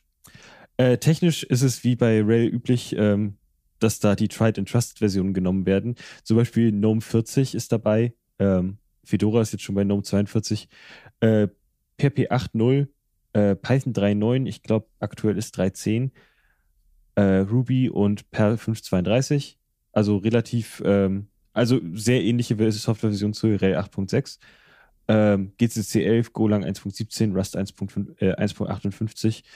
Äh, das sind dieselben Versionen wie Ray, bei Rail 8.6. Ähm, SE Linux ist ein bisschen schneller geworden. OpenSSH, äh, OpenSSL ist aktualisiert worden. Da, dadurch ist dann jetzt auch SHA1 äh, deprecated. OpenSSH 8.7 ist dabei, da ersetzt jetzt SFTP auch SCP und RCP. Und das haben wir ja schon in der Folge davor erwähnt. Das soll dann einfach nochmal ein Stück sicherer sein. Ähm, ja, MariaDB 10.5, MySQL 8 und PostgreSQL 13. Und ähm, ja, Wayland ist nun auch für Nvidia der Standard. Spannend, dass das jetzt bei Rail passiert ist und bei Ubuntu wieder zurückgenommen wurde. Da, da bleibe ich gespannt, ob das noch wieder, ob das noch wieder umgedreht wird. Und ähm, es gibt ein In-Place-Upgrade äh, von Rel 8. Das heißt, wenn man Rel 8 hat, kann man einfach äh, ohne, ohne neu zu installieren direkt auf Rel 9 gehen. Wenn man Rel 7 hat, dann muss man noch den Zwischenschritt über Rel 8 gehen. Und dazu gibt es bald noch einen detaillierten Blogartikel im SVA-Blog. Ja, sehr gut. Also ich finde das total spannend, was sich da getan hat. Also ich habe mir mal so ein Rel-Image zusammengeklickt mit dem Image-Builder. Das ist echt eine coole Sache. Und äh, ja, GNOME 40 finde ich auch ganz nett, auch wenn ich jetzt Rel nicht unbedingt auf dem Desktop einsetze. Aber die ganzen technischen Dinge, die im Hintergrund sind, also gerade so dieses IMA, dieses digitale Signaturen und Hashes, das will ich mir auf jeden Fall mal näher anschauen. Das ist so ein Feature, wo ich sage, da glaube ich, das hat einen wirklich sehr, sehr starken Nutzen. Habt ihr irgendein Lieblingsfeature oder eine Lieblingserneuerung von Rel 9, wo ihr lange darauf gewartet habt? Also, ähm, wie schon gesagt, das Zusammenklicken gefällt mir echt super. Ähm, gut, die Softwareversion, ich bin, ich bin eigentlich so ein, im, im Heimverbrauch bin ich so ein Rolling Release-Typ. Äh, also ich mag lieber, lieber ein bisschen kaputt als äh, uralt. ähm, von daher ist das für mich eher so ein, so ein bisschen abschreckend. Ähm, ja, aber das Zusammenklicken, da freue ich mich drauf, das mal auszuprobieren. Ich glaube, was für uns eine spannende Sache können, äh, werden könnte, dass halt, wenn Rel 9 kommt, so und ähm, ja, dann halt auch, gut, es dauert noch eine ganze Weile, aber dann dreht sich das Rad ja auch immer weiter und irgendwann wird halt die Notwendigkeit von Rel 7 zumindest mal den Wechsel auf 8 zu machen, ja auch bei äh, vielen Projekten mal gegeben sein. Das heißt, da mit jeder ja, vor allem mit dem Major Release, dann irgendwann zieht sich das dann doch mal nach unten durch und dann werden wir an ein, zwei Stellen auch wieder Migrationsarbeit haben. Absolut, ja. Also mein NAS läuft noch mit CentOS 7.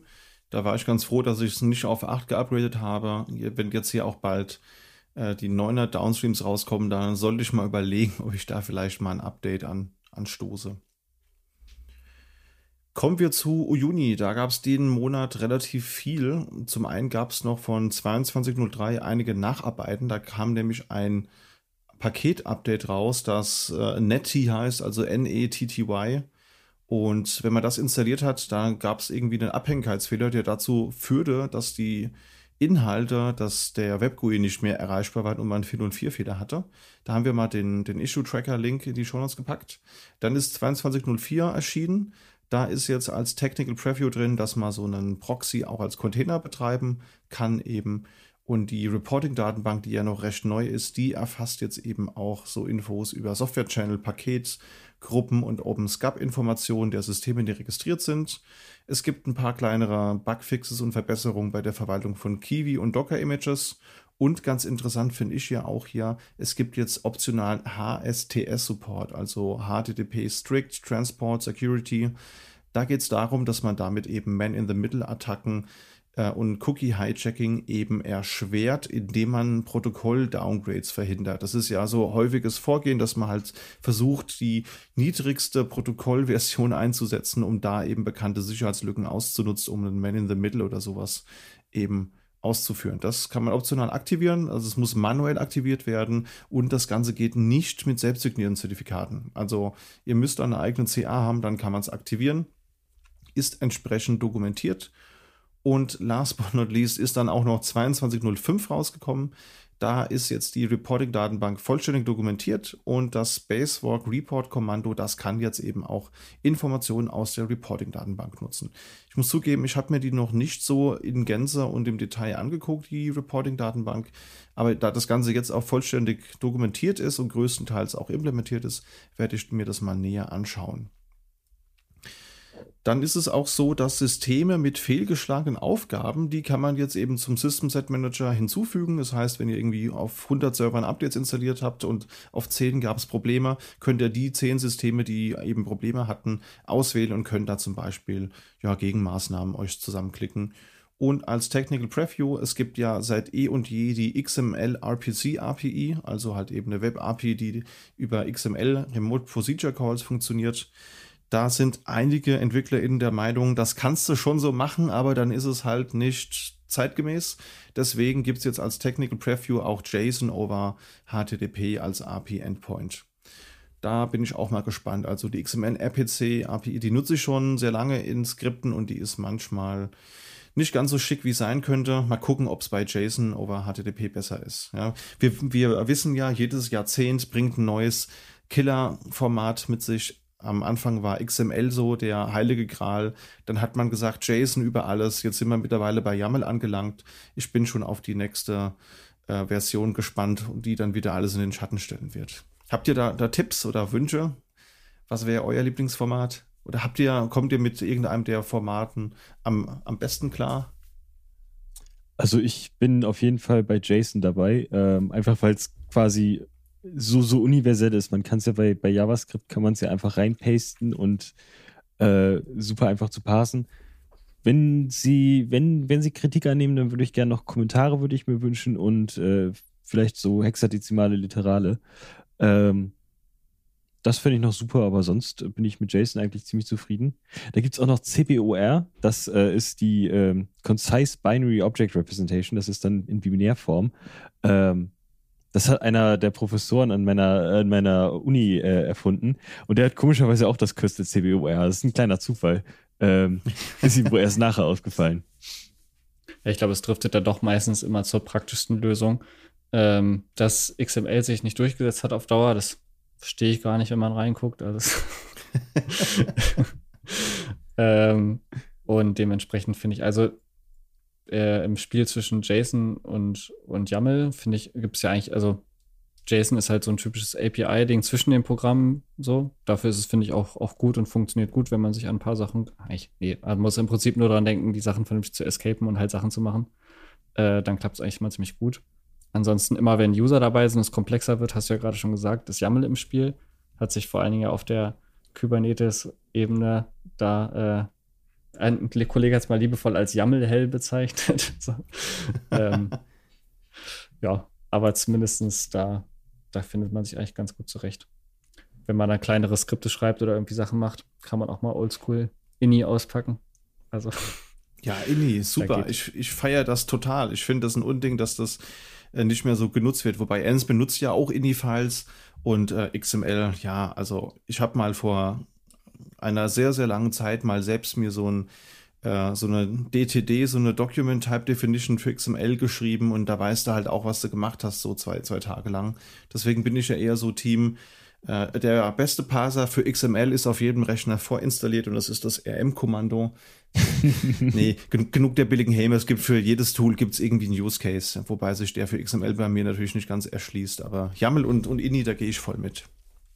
Was ein ziemlich wilder Lifehack ist, was mir, was mir auf, ist mir nur gerade in den Kopf geschossen bei, bei YAML, Dinge, die ihr noch nicht über YAML wusstet oder vielleicht nicht wusstet. Und zwar ist mir das aufgefallen beim Schreiben von GitLab CI äh, quasi ja, Files oder halt äh, Definitionen. Und da in den Docs benutzen die relativ häufig YAML-Anchors. Und mhm. äh, das Coole bei, also da, und da, da kenne ich das eigentlich her, da so, sieht man das hauptsächlich und da ist es auch relativ, ja, okay, wenn das jemand sieht, dann weiß er, okay, bei GitLab kann man halt diese Pfeile und das unten machen, Sternchen und sowas und zu machen. Was aber wild ist, äh, das kann man auch in jedem nativen, das ist einfach Teil von diesem YAML-Parser. Das heißt, du kannst mit Anchors innerhalb von Ansible Playbooks arbeiten. Und wenn du das, das habe ich mal gemacht, einfach nur zum, zum Spaß so, da kannst du halt oben einen Teil als Anchor definieren, den unten mehrfach wieder einsetzen äh, für jede Sache. Das kann aber in dem Kontext rafft das niemand, weil das einfach so ungewöhnlich ist. So, das sieht man halt nie. Und es funktioniert aber einfach out of the box. Und wenn man mal jemanden komplett verwirren will, dann kann man das als Code schreiben. Das ist schon ein bisschen witzig auf jeden Fall. Krass, okay. Das ist wie, wie dieses äh, eine äh, wie das eine Zeichen, das aussieht wie ein Semikolon, aber halt einen anderen ASCII-Wert hat. Und deswegen, wenn du jemanden so richtig ärgern willst, dann nimmst du so einen 5000 Zeilen äh, Source-Code-File und tust einfach mal so zwischendrin so ein paar Semikolon durch das irgendwie ersetzen. Da kommt man natürlich mit dem Linter irgendwann drauf, aber du guckst dir die Zeit an und, und denkst so, ja, scheiße, der Linter macht irgendwie Müll. Das ist doch ein Semikolon. Und nach vier Stunden hast du dann diesen Tableflip-Moment, wenn du eben merkst, es war halt doch kein Semikolon. Ist, glaube ich, ähnlich fies. Spannend. Ähm, ihr habt ja, also beide Pfade führen mich irgendwie zu Rust. Und zwar in, im Rust-Compiler, das Zeichen, was du meinst, ist das griechische Fragezeichen. Da gibt es eine extra Fehlermeldung jetzt, wenn du ein griechisches Fragezeichen statt einem Semikolon verwendest. Ähm, da wurde der Witz einmal zu oft gemacht. Und ähm, dann gibt es auch noch Toml, also T-O-M-L. Äh, das ist glaube ich, soweit ich weiß, mit INI kompatibel, aber noch ein bisschen, erlaubt noch ein bisschen mehr Spaß. Und das kommt auch so ein bisschen aus diesem Rust-Space. Also quasi die, die Projektdefinitionsdatei ist in, in Toml gebaut. Ähm, total cooles Format. Ähm, vielleicht wird das ja das nächste Jammel. Äh, Würde ich mal ein Auge drauf behalten.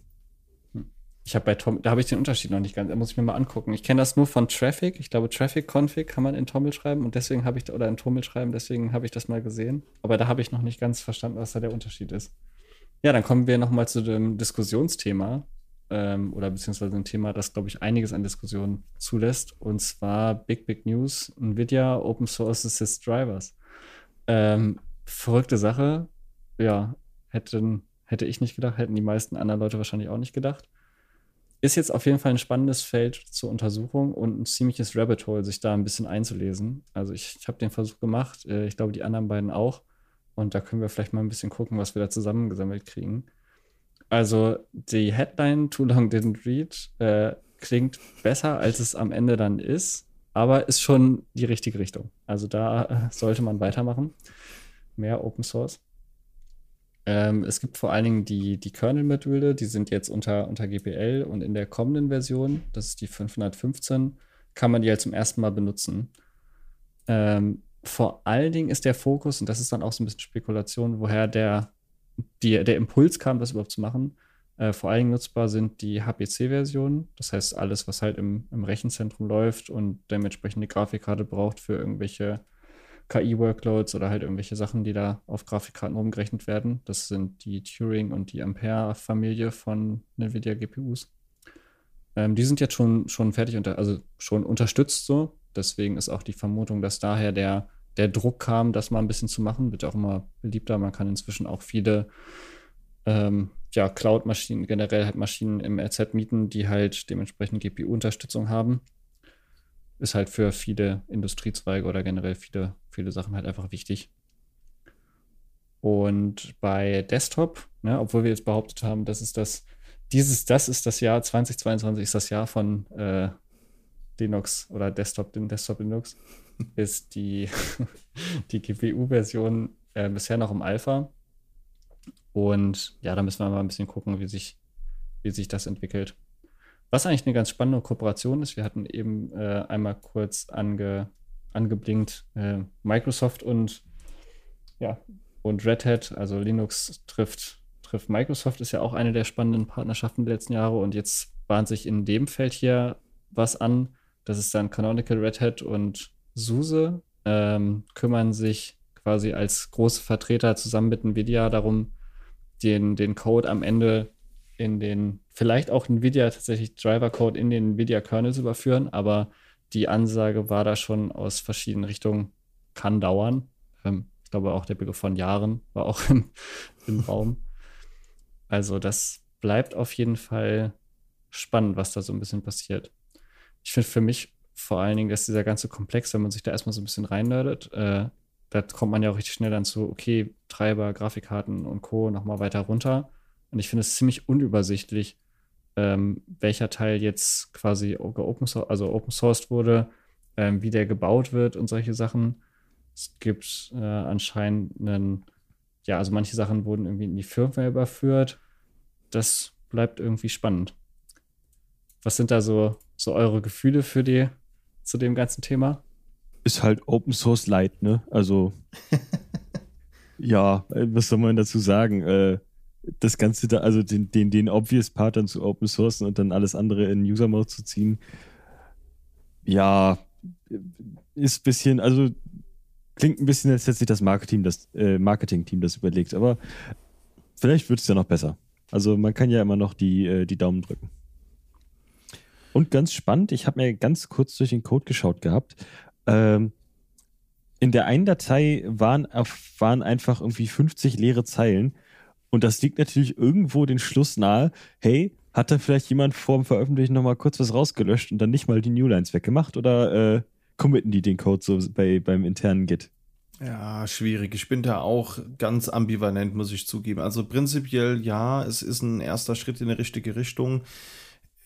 Mir ist das aber auch ein bisschen zu fadenscheinig, muss ich sagen. Also irgendwie halt Logik in die Firmware zu verlagern und das muss man sich mal auf der Zunge zergehen lassen. Die Firmware von so einer Nvidia GPU, die ist 34 Megabyte mittlerweile groß. Ja, nur mal so zum Vergleich. Also da hat sich eben auch das Asahi Linux-Projekt ein bisschen zu geäußert. Die Firmware der, der Apple GPU, die ist irgendwie 400 Kilobyte groß. Und ähm, Hector Martin sagte mal, dass die Firmware des Apple Display Controllers, also das, was halt eben in den Cinema Displays drin ist, beispielsweise, das wäre ein insanely RPC Piece Mess. Und äh, das ist halt irgendwie 7 Megabyte und die Nvidia-Grafikkarte, die hat halt gerade mal 34. Und das ist halt echt wild. Und halt eben gilt das auch nur für neuere Karten. Das heißt, alles, was 2018 oder neuer ist, das kann man dann halt mit diesem Treiber dann irgendwann mal nutzen. Also der proprietäre Treiber soll dann langfristig durch den ausgetauscht werden. Und ältere Karten, ja, die werden halt nicht unter, unterstützt. Kann ich nachempfinden, hat aber trotzdem irgendwie Geschmäckler, weil wenn man sich als 2017 so eine, so eine dicke 1000, 2000 Euro Grafikkarte von denen geholt hat, dann ist die ja jetzt, ja, nicht schlechter geworden unbedingt. Und ja, wird man so ein bisschen allein gelassen. Das finde ich ein bisschen schade. Und ich finde es auch so ein bisschen scheinheilig, weil ähm, es gibt ja da so einen Golem-Artikel, den haben wir euch auch mal verlinkt wo halt so ein bisschen drauf eingegangen wird, naja, es gibt halt einige neue Supercomputer, die laufen halt irgendwie jetzt mit Intel und AMD GPUs, weil es da offene Treiber gibt und man das einfacher in seine eigene Entwicklung integrieren kann. Und ich befürchte fast, dass da auch so ein bisschen die Motivation herrühren könnte. Ich will jetzt hier niemandem da ein Wort in den Mund legen, aber das ist, glaube ich, der ja, der End-User oder die Endanwenderin, an die wurde nicht unbedingt, glaube ich, gedacht, als diese Entscheidung getroffen wurde, würde ich jetzt mal so ein bisschen, bisschen äh, fresh behaupten. Aber es geht trotzdem in die richtige Richtung. Gerade heute habe ich wieder viel Struggle mit den proprietären Nvidia-Treibern auf meinem Arbeitsgerät gehabt und ich hoffe, dass diese Tage irgendwann der Vergangenheit gezählt sind. Wie stehst du dazu, Felix? Was sagt, was sagt deine emotionale Gefühlslage zu dieser Änderung? Also ich muss sagen, ich finde, es ist schon mal ein Schritt in die, wie auch eigentlich, also der Tenor generell Community war ja Schritt in die richtige Richtung. Vor allen Dingen nach einigen, ja auch unschönen Jahren, könnte man sagen. Äh, ja, what would Linus say? And Nvidia has been the single worst company we've ever dealt with. So Nvidia, Und wenn man solche Momente hinter sich hat, ähm, dann ja, könnte man sagen, ist schon mal ein Anfang. Vielleicht kann man sich ja irgendwann wieder vertragen. So. Ähm, für eigentlich ist es ja generell nicht schlecht, auch der Druck des Marktes, dass man sagt, okay, ähm, die anderen machen es halt, die anderen Open Sourcen und das ist ja im besten Fall, wir sind ja äh, als, als Linux-Enthusiasten, könnte man sagen, ähm, ja auch immer Fans von, von Open Source Software und wenn sich der Markt dahin entwickelt und sich einfach als das Modell rausstellt, mit dem halt in einer, in einer ja, vernetzten Welt generell ähm, hochqualitative Software für, für alle produziert werden kann, dann ist das doch genau das, was ja, die einen kommen früher drauf, die anderen später. So. Ja, das wird die Zeit einfach zeigen, denke ich mal. Was ich ganz interessant fand, haben wir auch mal verlinkt, äh, und zwar die Meinung des Red Hat-Entwicklers Christian Schaller. Der ist auch im GNOME-Projekt aktiv und hat da einen Artikel verfasst. Und der war auch zu Gast in dem Linux Action News Podcast, Folge 240, und wurde da auch so ein bisschen befragt. Hab da, haben wir beides mal verlinkt, könnt ihr ja mal reinhören oder mal, mal durchlesen. Da gibt es die eine oder andere Anekdote noch dazu, denn da war auch Red Hat ähm, maßgeblich wohl beteiligt, was mir auch nicht so ganz bewusst war. Deswegen, wenn das jetzt von Red Hat, SUSE und Canonical so ein bisschen getragen wird in, oder mit gepusht wird in Zukunft, dann, dann glaube ich, dann kann das in die richtige Richtung gehen. Gerade Red Hat hat da ja unfassbares Momentum. Ähm, von daher das wird alles schon werden. Behaupte ich jetzt einfach mal optimistisch.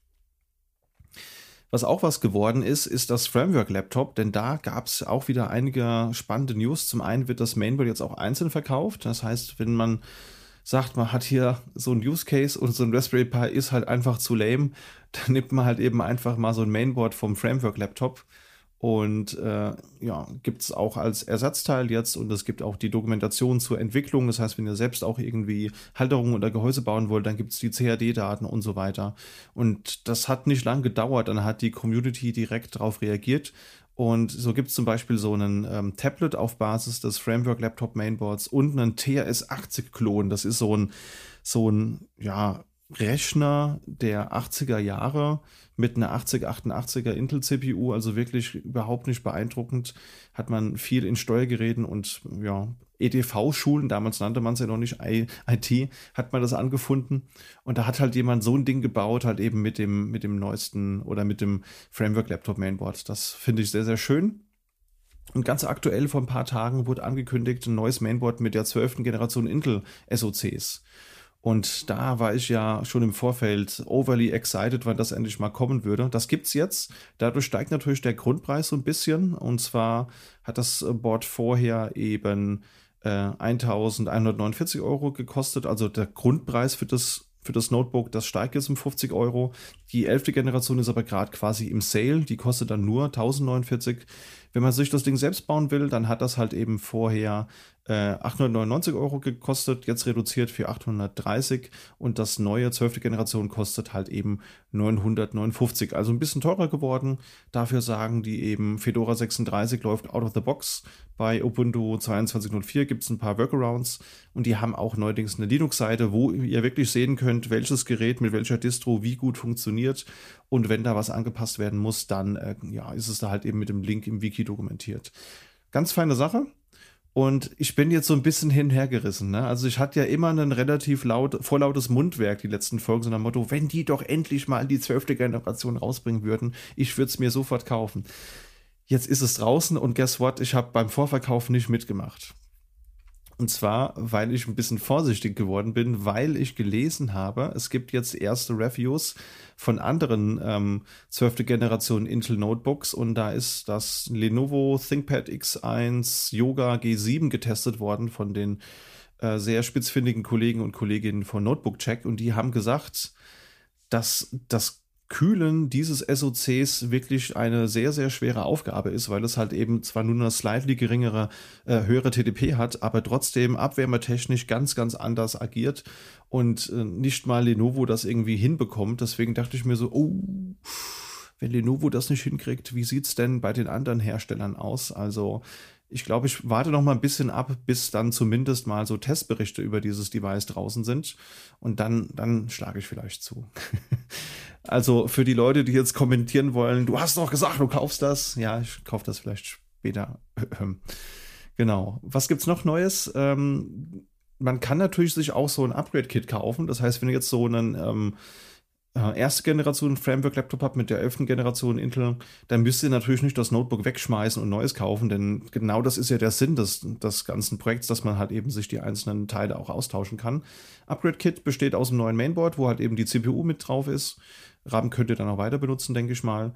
Und es gibt einen neuen Displaydeckel, der jetzt halt eben stabiler ist und eben per CNC aus Aluminium gefräst wurde. Dabei kommen 75% recycelte Materialien rein. Und da gibt es halt eben für den i5 ähm, und für zwei i7-Prozessoren, da gibt es verschiedene Modelle. Ähm, i5 mit 4,4 GHz und 4 plus 8 Cores, also die zwölfte Generation ist ja so ein Big Little-Prinzip. Das heißt, man hat halt eben ähm, vier Performance Cores, acht ähm, energieeffiziente Cores. Da ist man bei 588 Euro. Für den i7 mit vier äh, Performance Cores und 8 Efficient Cores ist man bei knapp 899 Euro und den dicken i7, der sogar 6 Performance Cores hat, hat der kostet halt eben 1288 Euro.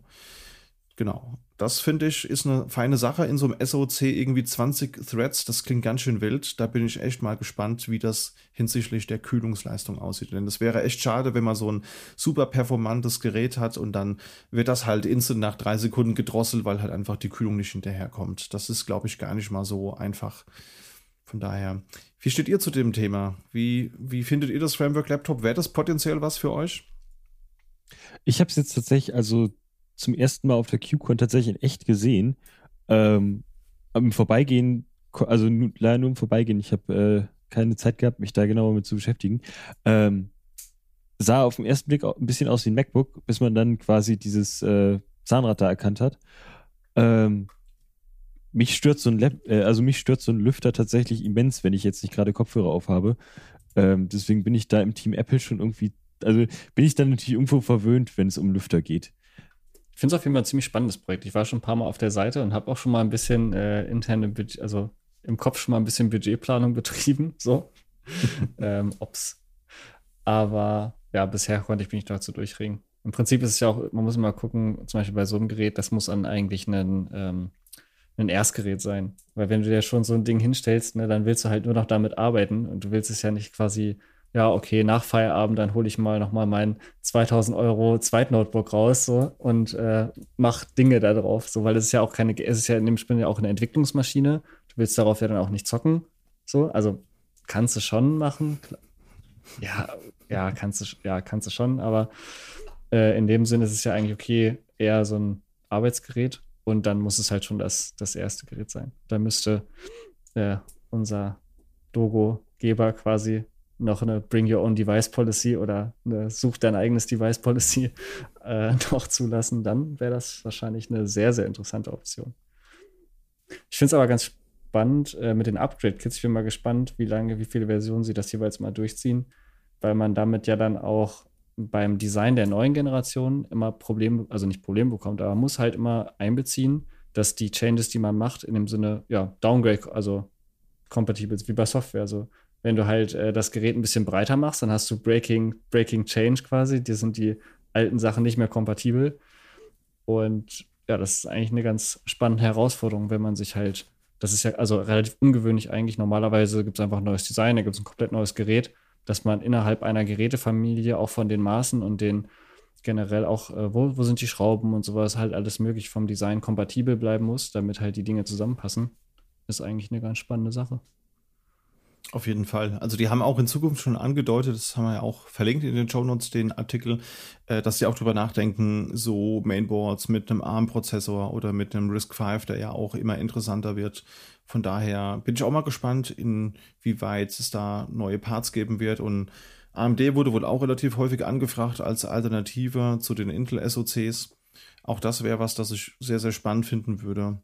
Da muss man einfach nur mal schauen, wohin die Reise geht. Und was ich auch ganz spannend finde, sie werden auch später dieses Jahr noch so eine Expansion Card für 2,5 Gigabit LAN mit reinnehmen. Also bisher hatte das, das Gerät halt eben nur USB, USB-C, USB-A, äh, die verschiedenen DisplayPort, HDMI und SSD-Adapter und jetzt halt eben auch dann Gigabit LAN und da auch gleich dann nicht nur ein Gigabit, sondern 2,5. Das ist schon sehr spannende Sache. Mal gucken, wenn der erste positive Testbericht raus ist, dann, dann revidiere ich vielleicht doch nochmal meine Kaufentscheidung und schlag vielleicht doch zu. Äh, ich habe hier zu Hause ja tatsächlich sogar, äh, also teilweise zweieinhalb Gigabit im Einsatz. Ähm, das ist mittlerweile schon so halb im Consumer Space angekommen. Das heißt, man kriegt da auch eine halbwegs gescheite Netzwerkkarte für nicht so viel Geld. Ähm, und gerade wenn man diesen Vodafone-Kabeltarif mit Gigabit hat, dann lohnt sich das sogar ein bisschen für einen Downstream, weil da bekommt man meistens 1100 Mbits. Das heißt, man kriegt dann nochmal so eine äh, so eine stabile ähm, Dorf-Internetleitung mit 100 Mbit kriegt man nochmal quasi, quasi dazu, wenn man das Upgrade wagt. Also kann ich empfehlen. so habe ich es noch gar nicht gesehen. Ich habe auch genau diese, diese Leitung und dachte mir so, ach komm, hier Gigabit passt doch. Mir ist nämlich auch aufgefallen, dass der dort ein bisschen äh, schneller ist als das, was die, was die Leitung physikalisch hier, hier kann. Aber diese Dekadenz, dass man dann nochmal so einen durchschnittlichen Dorf-Downstream kostenlos mit dazu bekommt, das habe ich bisher noch gar nicht bedacht. Sehr schön. Jetzt kriegen wir nächste Woche, äh, nächste Folge ganz viele böse Zuschriften mit. Ich habe nur 16.000 im Dorf und äh, die, die, die blöden Städter wieder mit ihren, äh, mit ihren Prunk-Internetleitungen. Ich sehe schon kommen. Es tut mir auf jeden Fall schon mal leid. Ähm, wir sind alle, also ich habe 50 Mbit Upload, also ich leide auch irgendwo mit. Also, das hat auf jetzt auch nicht Niveau. gut äh, Ich höre einfach auf zu reden. Äh, Christian, bitte. Das haben manche nicht mal als Download. Ich sag's ja nur, ne? Also. ja. Ich erinnere mich immer schon an, an früher, als wir, als wir 2000er hatten. Das war, und das ist ja im Zweifelsfall, und wenn, das ist immer, man kommt immer in verschiedene, wenn ich erzähle von meiner 2000er DSL-Jugend quasi, wo dann, dann äh, kommen die anderen so, weißt du noch damals, als wir Modem hatten? So. Ich wollte es so. jetzt nicht sagen, dass ich auch 56k hatte und der erste DSL-Tarif war ein DSL 2000 mit 2 Gigabyte Volumen, ja, und darüber lacht man heute. Jedes, jeder billige Aldi-Talk-Tarif hat halt irgendwie mehr, ne? Ich glaube, wir reden uns im Kopf und Kragen. Äh, ich habe tatsächlich mal bei meinem Opa, der hatte relativ lange keine Flatrate, sondern ähm, der hat dann quasi äh, pro, also für die Menge an Daten-Download bezahlt. Und da bin ich mal auf die geniale Idee gekommen, bei Opa mal so ein Ubuntu-ISO runterzuladen. Ähm, gleich zweimal, weil ich es einmal 64 und einmal 32 Bit runterladen musste, weil ich mich einmal verklickt hatte. Äh, da war ich, glaube ich, 14 oder 12 oder so. Ähm, das musste ich mir dann auch recht lange anhören, dass ich da Opas Datenvolumen hier so äh, malträtiert habe. Sehr schön. Gut, bevor wir uns noch weiter um Kopf und Kragen reden und uns noch Hate irgendwie ein, einholen, äh, komme ich mal zur, zur letzten News. Ganz überraschend habe ich hier die Tage erst gelesen, ähm, und zwar kündigt HP ein Dev One oder Dev One Laptop an mit vorinstalliertem Pop OS. Das war für mich echt eine Über Überraschung. Das habe ich so jetzt irgendwie nicht kommen sehen. Ist aber wohl laut dem System 76 CEO Carl Ritchell so, dass das seit Monaten in Arbeit ist. Also es ist ein gemeinsames Projekt mit System 76 und HP. Und da geht es um 14 Zoll Gerät mit Full HD Dis Display, Anti-Glare, mit dem 8-Core AMD Ryzen 7 Pro mit integrierter GPU, also keine dedizierte dickere, sondern nur die eben in der CPU integrierte 16 GB DDR4 RAM und Trommelwirbel Superkey statt Windows-Taste. Das heißt, man hat eine Tastatur ohne Windows-Logo. Und ähm, ja, ist halt wie gesagt Popo ist vorinstalliert und Preise beginnen ab 1099 US-Dollar. Das heißt, man weiß auch nicht, ob das überhaupt mal nach Europa kommt. Ähm, fand ich ganz interessant und man bekommt sogar eine kostenlose USB-Maus, wenn man jetzt den Newsletter abonniert. Ähm, für mich ist das überraschend, weil HP für mich nicht unbedingt als der Hersteller bisher in Erscheinung getreten ist, der sich sonderlich viel um Linux-Support macht. Also klar, die Server laufen alle, da kriegst du auch deine Firmware-Pakete und Treiber. Das meine ich jetzt gar nicht, sondern ich meine es wirklich im, im Desktop-Sinne. Also ich bin da vielleicht so ein bisschen auch ein gebranntes Kind. Ich habe hier so ein HP Z-Book und das läuft halt so lala unter Linux. Also Firmware-Updates sind ein Graus, man muss das irgendwie über die EFI-Shell machen und dann ist aber nicht genau dokumentiert, in welchen Ordnern die, die Files liegen sollen. Das funktioniert auch irgendwie nur in einem von, von zehn Fällen. Und das ist echt ein ziemlicher Graus. Also, das ist nicht in FP-UPDD enthalten. Es gibt aber einige Geräte, die das wohl tun. Und ich würde mir wünschen, dass vielleicht in diesem Kontext HP so ein bisschen motiviert werden würde, seine Firmware- und Treiberpolitik ein bisschen auszuarbeiten, was Linux anbelangt. Also vielleicht einfach mal wirklich jedes Firmware-Update auch in FWUPD zu integrieren und vielleicht auch einfach mal zu gucken, dass die Geräte, die man da ver verkauft, dass die vielleicht auch mal auf dem aktuellen Ubuntu laufen oder so und nicht nur auf Windows 10, Windows 11. Also ich kriege nur Windows 10, Windows 11 Treiber für mein Gerät äh, und irgendwie so Shortcuts wie Bildschirm heller, Bildschirm dunkler. Das funktioniert alles überhaupt nicht. Da muss man manu wirklich manuell im Kernel rumfummeln das kann halt irgendwie echt nicht sein im Jahr 2022. Von daher, ich finde das spannend und ich hoffe, dass das nachhaltig das Ganze so ein bisschen verbessert. Habt ihr schon mal mit HP-Geräten und Linux zu tun gehabt? Wie sind da eure Erfahrungen? Tatsächlich, aber nicht in, nicht in der Weise. Und zwar gibt es bei HP gibt's dieses Integrated Lights Out, glaube ich. Das ist dieses, äh, das, das ist irgendwie, das läuft mit auf dem Netzwerkinterface und dann kann man dann so einen Home-Server oder im Datenzentrum so ein Ding remote starten. Ähm, und das kann VNC, aber ich glaube nur irgendwie in C-Sharp.net ähm, oder Java 7 oder so. Also total absurd veraltet.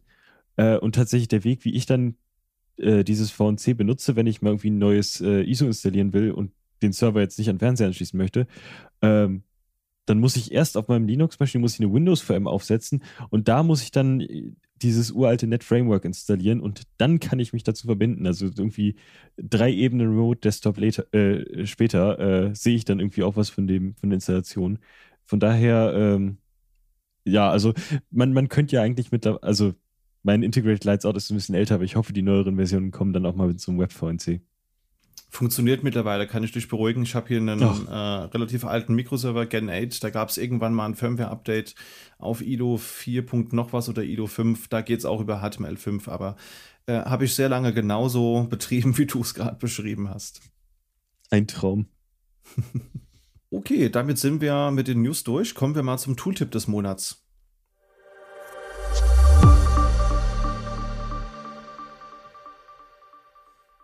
Und weil wir jetzt schon ein paar Mal über Rust gesprochen haben, habe ich mal ein Tool mitgebracht, das auch, soweit ich weiß, aus dem Rust-Projekt kommt, und zwar MD-Book. Da geht es darum, dass man in Markdown eben Dokumentation und Bücher schreiben kann. Und ich glaube, korrigiere mich, wenn ich da falsch liege, Jan, aber ich glaube, die Dokumentation des Rust-Projekts wird auch mit MD-Book geschrieben. Genau, da gibt es ja, also da gibt ja mehrere Bücher, äh, die dann äh, in diesem MD-Book-Format kommen. Ähm, Finde ich genial. Ja, geht mir ähnlich. Also ich habe was gesucht neulich, um halt einfach mal so ein Handbuch zu schreiben und ich wollte jetzt halt nicht mit LaTeX um die Ecke kommen und ASCII-Doc nutze ich meistens für komplexere Kundendokumentationen, aber wenn man sich so, ich wollte einfach so ein kleines Betriebshandbuch für die äh, Homelab IT irgendwie schreiben, dass wenn ich jetzt irgendwie dann doch mal vom Bus oder von der Tram überrollt werde, dass dann irgendjemand das sauber runterfahren kann oder so. Und da habe ich mir das Tool angeschaut und ich schreibe halt auch sehr gerne in Markdown und äh, hat man einfach eine Sammlung aus verschiedenen Markdown-Dokumenten. Man kann die also auch sehr gut äh, strukturieren hinsichtlich jetzt zum Beispiel der einzelnen Über Überschriften, welchen Ebenen, kann dann auch weitere Dateien nachladen und kann da einfach alles reinbringen, was Markdown so mit sich bringt. Also Bilder, Tabellen, dies, das. Das funktioniert alles ziemlich gut. Wenn man sich das angucken will, hat das Ding ein sehr schickes Web-Frontend das heißt, man hat dann links eine Navigation, kann sich da durchklicken. Das Ganze ist auch HTML5. Ein bisschen iCandy ist da auch mit, mit äh, drin und äh, hat irgendwelche Animationen. Man kann das ganze Theme, das heißt, man kann eine Corporate ähm, Identity irgendwie mit reinbringen. Wenn das jetzt eine offizielle Dokumentation sein soll, kann man da auch die Farben und Bilder eben anpassen. Und das nehme ich jetzt dafür, das ist eine ganz schicke Sache und da gibt es auch viel Plugins dafür, habe ich festgestellt.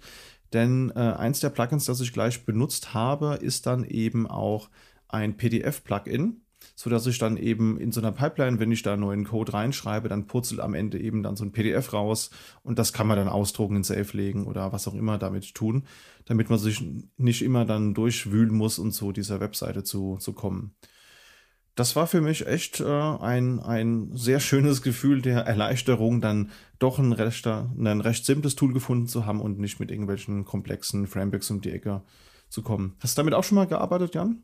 Äh, persönlich glaube ich noch nicht. Ich bin sonst immer bei Pandoc. Das macht ja auch quasi so ein bisschen äh, Markdown in, in alles andere rein.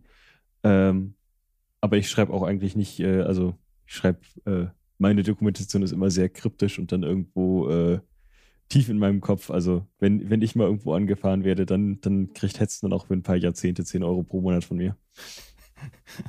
Immerhin schreibst du Doku, ne? Manche Leute machen das ja nicht, hörte ich neulich. Das halte ich für ein Gerücht. Äh, also auf viel meiner Software dokumentiert sich auch selber. Der Code ist auch die Dokumentation. Das ist das Mantra des Linux-Kernels, das kann man so adaptieren. Ich habe was, was zu äh, MD-Book vielleicht noch eine ganz interessante Frage ist. Und zwar hatte ich in dem, es ist ja auch so ein bisschen wie, wie Gitbook, aber ich glaube, Gitbook ist paid, oder? Ist das ich glaube, quasi ja. der. Ja, ne?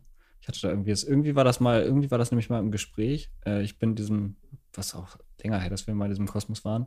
Ich weiß nur, dass wir irgendwie, wir wollten so eine Funktion wie Gitbook und am Ende ist es dann irgendein Theme für Hugo geworden, wo dann irgendwas immer gebaut wird.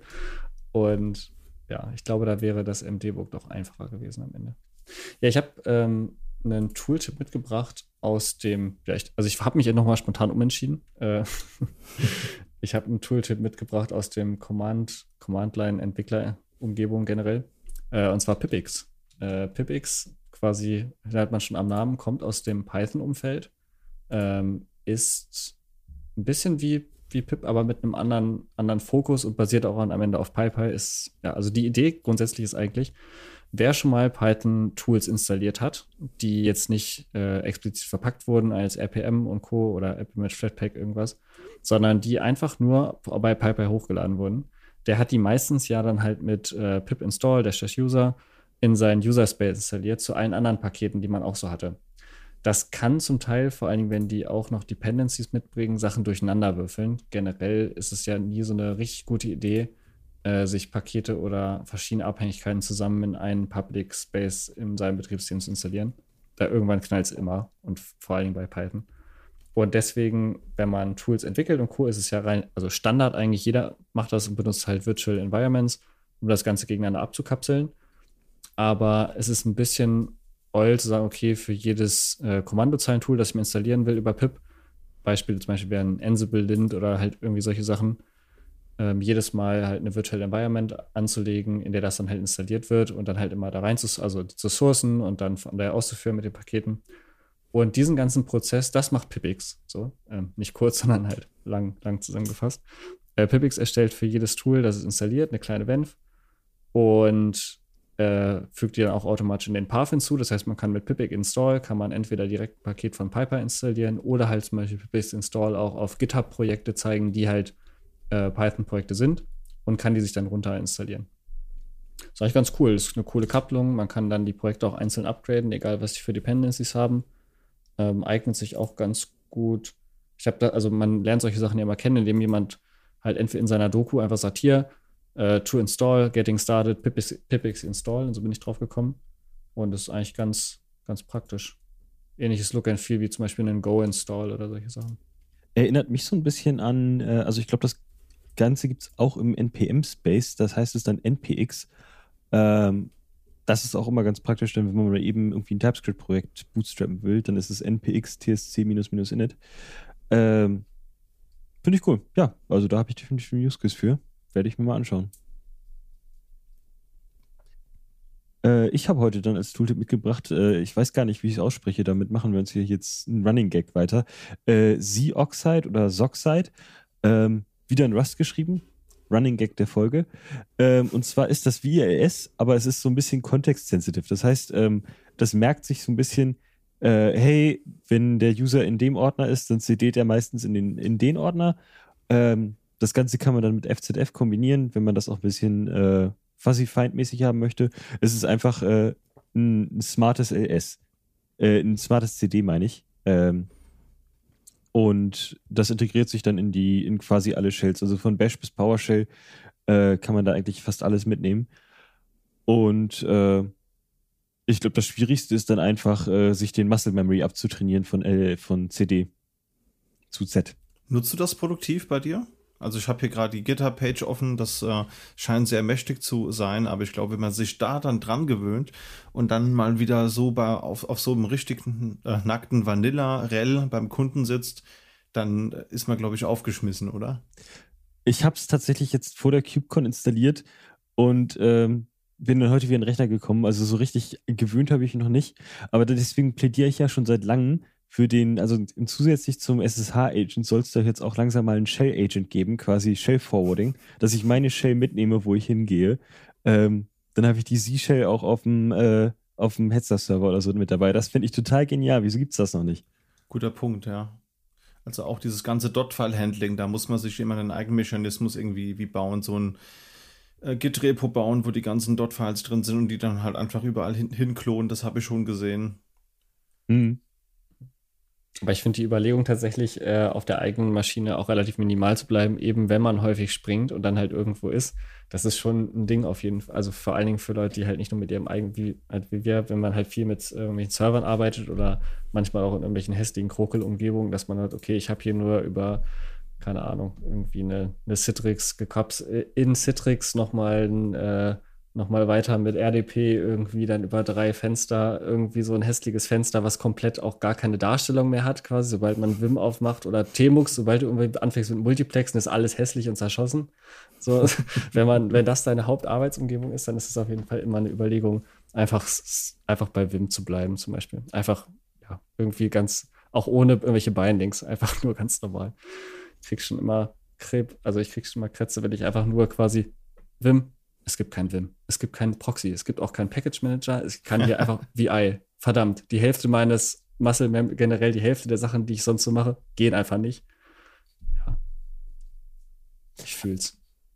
Also das ist definitiv ein guter Punkt. Wenn ich mal tatsächlich dann auf Windows unterwegs bin, habe ich immer das äh, Glück, sagen wir es mal so, dass ich äh, dann eigentlich spätestens nach zehn Minuten muss ich irgendwas in CMD machen und ich habe es bis heute nicht geschafft, dass ich dir beim ersten Versuch eingebe. Es wird immer LS und ich ärgere mich dann zu, ich ärgere mich dann immer, dass es dir ist auf, Windows und dass nicht, dass man nicht mal sich nach 20 Jahren entschieden hat, mal ein Alias einzuführen. Ärgert mich jedes Mal, falle ich jedes Mal drauf rein. Geht mir auch so. Wobei in der, in der PowerShell gibt es das, glaube ich, wenn ich mich recht entsinne. Es ist nur in der CMD, die halt äh, dir kennt, aber kein LS oder CD, wo man äh, im Jahre 2022 dann immer noch irgendwie, ich glaube, slash D eingeben muss, wenn man die, das äh, äh, Drive wechseln möchte. Also wenn du von Festplatte C auf Festplatte D wechseln möchtest, muss man noch immer einen extra äh, Flag angeben. Äh, ja, ich, ich verstehe es nicht. Wäre auf jeden Fall eine ähm, Themenidee für eine weitere Folge, glaube ich. Gut, und damit sind wir auch mit dem Tooltip des Monats durch. Und an der Stelle wieder an die Zuhörenden vielen lieben Dank fürs bisher durchhalten, wenn ihr es bisher auch durchgehalten habt. Ich glaube, wir müssen mal gucken, ob wir manche News in Zukunft ein bisschen kürzer halten. Wir sind, glaube ich, jetzt bei unserer längsten ja. Monats-News-Folge angekommen. Äh, ich habe auch schon gesagt, jeder, der bis hierher gehört hat, kriegt ein Sternchen. So, melde, melde dich, schreib uns quasi. Genau. Du bist der, Ruf du bist, uns you are the one. So. Genau, vielleicht müssen wir das in Zukunft ein bisschen, bisschen kürzer machen. Aber trotzdem, vielen Dank fürs, fürs Zuhören. Wenn ihr Ideen habt oder Wünsche oder Tooltips, äh, die, ihr, die ihr hier gerne mal hören möchtet, dann könnt ihr das natürlich sehr gerne uns mitteilen, wie das ja Willi und Vincent in dieser Folge getan haben. Das könnt ihr zum einen machen per E-Mail an podcast.sva.de oder natürlich auch gerne über unseren Twitter-Handle sva-focuson. Und wir freuen uns natürlich auch immer sehr über Bewertungen über euren Podcatcher, also über Spotify oder äh, Apple Podcasts. Äh, je nachdem, was ihr da eben nutzt, da freuen wir uns immer über Feedback. Und dann kann ich nur sagen, Jan Felix, auch an euch. Vielen Dank wieder fürs Mitwachen. Und dann jo, hören wir uns gerne. in einer der nächsten Folgen, würde ich sagen, Jungs. Hoffe ich. Meine Freude. Bis dahin, ja. macht's gut. Ciao, Kakao. Ciao.